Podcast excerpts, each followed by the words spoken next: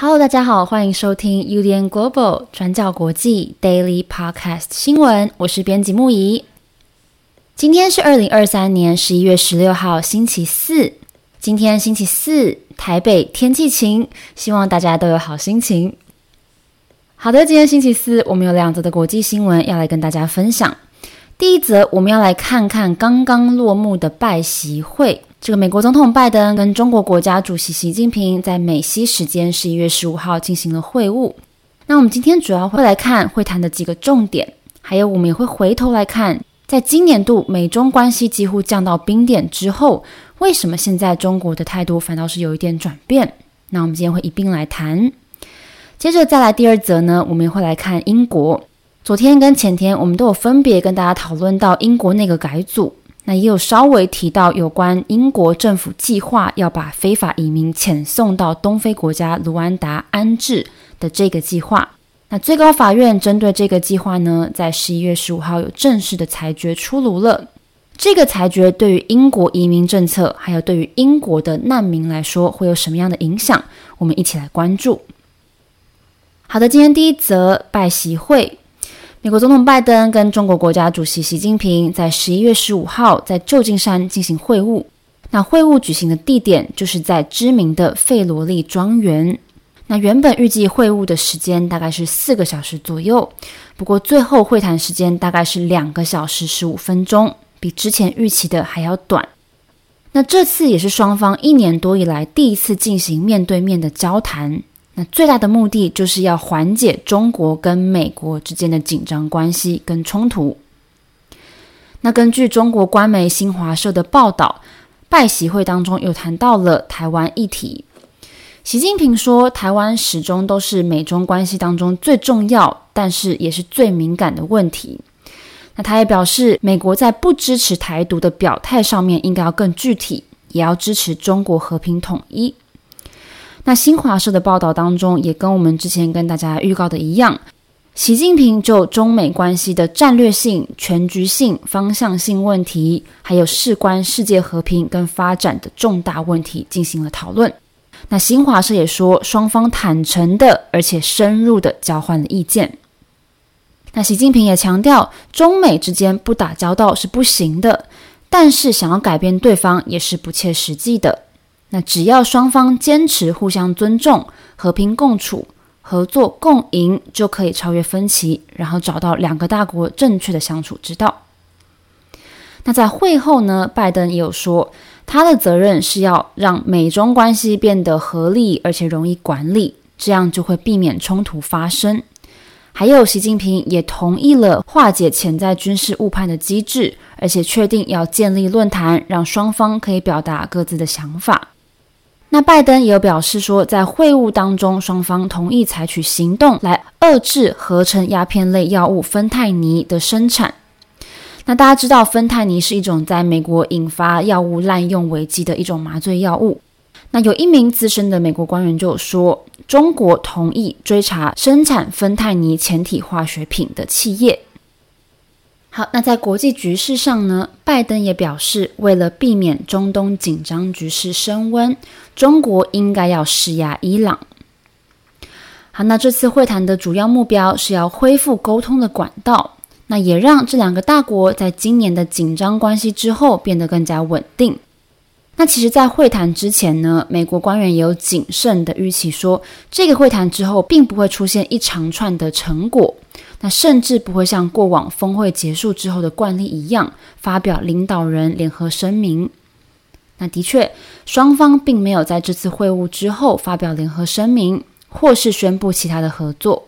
不过，会谈的成果跟之前就被预期的其实是差不多的，所以总的来看呢，在改善紧张的美中关系上，其实是有取得了一点点的进展。不过，值得我们关注的事情是，中国的论述跟态度在这次拜习会前后，其实都有出现很明显的转变。我们知道，今年度中美关系历经了像是间谍气球等等啊这些事件，双方的关系可以说是降到冰点。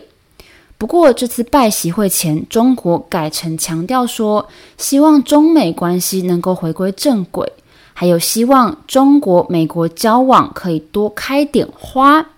所以对比过去中国的战狼姿态，其实很明显，这次收敛了很多。那这次虽然拜登跟习近平的会谈时间比预期的短，那整个会晤规格上也不是最高层级的中美元首会谈，而是借由 APEC 这个场合跟碰面来进行接触。不过确实是具有实质外交意义的一次会面。我们从今年六月开始就可以看到。美国国务卿布林肯他访问了北京，然后跟习近平会面之后，双方就都有释出可能会有拜习会发生的这个讯号。那中方的官方论述也从原本强硬的态度慢慢转向比较缓和，然后对美国相对友善的说法。比如说，官媒新华社在十一月九号开始就陆续发表了推动中美关系回归正轨的系列评论。举例来说，其中一篇标题还有提到重返巴厘岛，通往旧金山。那这个指的就是去年十一月在印尼巴厘岛举行的 G20 峰会，那他们双方的会面。不过在那个之后，中美双方因为一连串的事件，又再次陷入了紧张的局势。所以这篇文章说要重返巴厘岛，其实就是想要表达中国他们想要恢复过去正常沟通管道的这个意图。好，那中国态度放软，对于美国而言代表着什么呢？其实中美之间还是存在非常强烈的竞争关系哟。那这个对于美国来说是相当合理，而且是正常的关系，就是既合作那又竞争。不过中国则是认为中美关系不应该要用竞争这两个字来定义。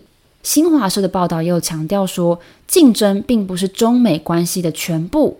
那也强调，经贸合作的本质才是互利共赢。所以，其中一个解释是说，中国态度的改变根本的原因，其实是在于中国自身的经济考量。也就是说，现在态度放软是为双方争取时间，那也让中国可以处理当前经济的难题。而综合外媒的分析观点是认为，美中之间的分歧跟矛盾其实一直都是很明显的。这些都会直接影响对于俄乌战争、还有以巴冲突或是亚太区和平的态度。那尽管双方的对抗并没有升高，不过美国对于中国的去风险化政策基本上不可能回头，也就是说会降低摩擦，不过也不会有突破性的进展。好的，那以上是拜习会对于中国官方态度转变的相关分析。好，那我们今天第二则呢，要来看英国。好，英国的部分呢，我们昨天在谈到被换掉的内政大臣布雷弗曼的时候，我们有稍微提到英国政府原本要把非法移民遣送到卢安达的计划。那这个计划在十一月十五号被英国最高法院裁定不合法。不过很明显的，首相苏纳克他还是希望能够持续的推动。那我们接下来会主要来细看这个卢安达移民庇护计划到底是什么内容，那它的争议是什么？还有苏纳克他接下来准备要怎么面对？好，首先先来看卢安达计划。卢安达计划其实是英国保守党政府的重大政策。大家知道，英国多年以来都深受非法移民问题的困扰。而且他们因为非法移民偷渡、穿越英吉利海峡等等的这些问题，还有因此跟法国起了争执。那这些非法移民究竟有多多呢？在去年二零二二年，抵达英国的非法移民人数已经来到了四万六千人。那当中大多数的人都是从法国的加来出发，然后坐小船从英国多佛 （Dover） 来登陆。那接着再来申请英国的政治庇护。那针对这些移民呢，保守党政府是认为说，他们根本不应该被看作是真正的难民，然后以难民的身份来获得英国的庇护身份。原因是因为他们并没有在离开母国之后到的第一个安全国家申请庇护，例如说我们刚刚说的法国。那再加上不停有船只在英吉利海峡遭遇海难。所以英国政府在二零二二年四月的时候，跟卢安达达成了协议，说会把这些偷渡抵达英国的非法移民送到卢安达来做安置，然后再由卢安达来处理庇护的申请。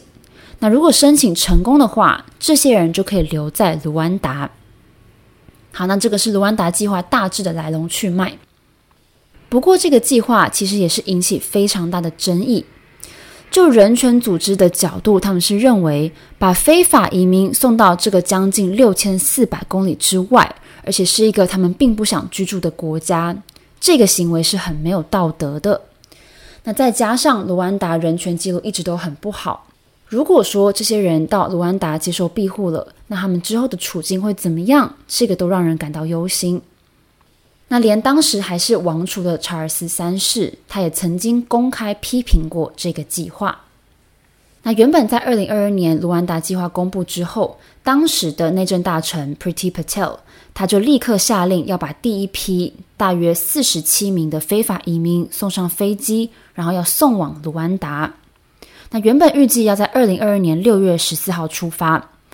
不过，在各种舆论压力之下呢，要送走的人数就骤降到只剩七个人。那接着，欧洲人权法院在最后一刻阻止了这架飞机起飞，而且要求说，必须要先由英国法庭全面来评估卢安达计划的合法性，才可以执行。那在欧洲人权法院的阻拦之下，目前计划还没有真正实施哦。那也还没有人在计划之下被送往卢安达。好，那虽然卢安达计划是在前前任首相强生他任内期间达成的协议，不过这个已经被认为是保守党政府他们非常重要的核心政策之一。而且，其实英国政府他们已经预支了大概一点二亿英镑给卢安达政府了。好，那在被阻挡之后呢？后续是什么？现在最新的消息是在十一月十五号，英国最高法院的五名法官，他们一致判决英国政府败诉，也就是说，卢安达计划并不合法，所以不可以执行。那法官们的裁定是基于几个原因：第一个，卢安达并不适合遣送移民，也不是一个安全的第三国。那如果被送往卢安达，那可能会导致他们这些人最终被送回有安全风险的母国，这个是第一个。那再来第二个，卢安达它虽然是难民公约的缔约国，不过就过去的案例来看，在处理非法移民案件，他们所需要的庇护程序上面，卢安达都存在非常严重的缺陷。那再来第三，卢安达国内自己也是有很多反对的声音哦，反对接受这些难民。那除了经济穷困之外呢，很多人认为卢安达自己本身在政治方面，还有在国内的社会问题等等，其实都已经让部分的卢安达人他们自己成为难民了。好，那以上这三个原因是法官们裁定这个计划不合法的原因。好，那最高法院裁定出炉之后呢，苏纳克政府他们现在还是持续的想要推动，这个意志还是很坚定的。那苏纳克是回应说，政府接下来即将会提出紧急立法，然后把卢安达列为英国认定的安全国家。那另外，他们也会跟卢安达签订新的具有法律约束力的协议。那这个协议当中包含，例如说会禁止卢安达把从英国送过去的非法移民遣送回他们母国等等这些新的内容。那希望这些签订内容可以解决最高法院的担心。那苏纳克他是强调说，他们不会让任何外国法院阻止卢安达计划的航班起飞。那他甚至说，如果紧急立法跟新的协议都没有办法解决问题的话，那英国可能会走到这一步，就是我们昨天说的考虑无视或是退出欧洲人权公约在内的国际人权条约。不过，苏纳克的方法真的可行吗？英国最高法院也指出说，卢安达计划本身就违反了三项独立的英国法律。如果苏纳克政府执意要做，那势必就会启动很庞大的修法进程。那我们看现在的时间，眼看二零二四年大选要来了，那保守党内部现在又因为内阁改组等等这些原因出现非常大的分歧，所以对于苏纳克本身来说未必是好事。那另外，虽然苏纳克政府宣称说自己在减少偷渡移民方面有取得很大的进展，不过《金融时报》也有提到，在二零二三年还是有两万七千人是横跨英吉利海峡来到英国，人数还是很多。而且从英国启动脱欧之后，都还没有跟任何欧洲国家签订遣送难民的协议，所以呢，目前为数众多的难民，他们未来处境究竟会如何？也值得我们持续关注。好的，那以上就是今天的 Daily Podcast 新闻。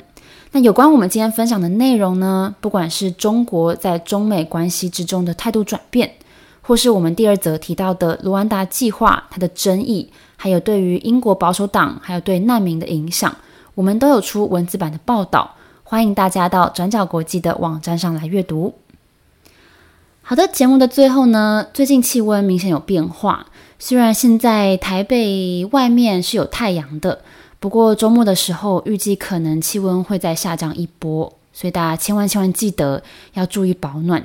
像是本组呢，就是有成员现在也在感冒的状态，所以大家记得不要受到气温变化的影响而感冒了，身体重要。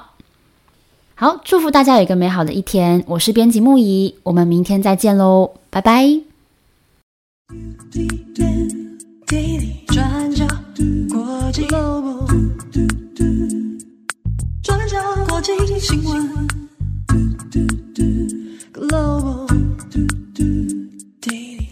podcast 新闻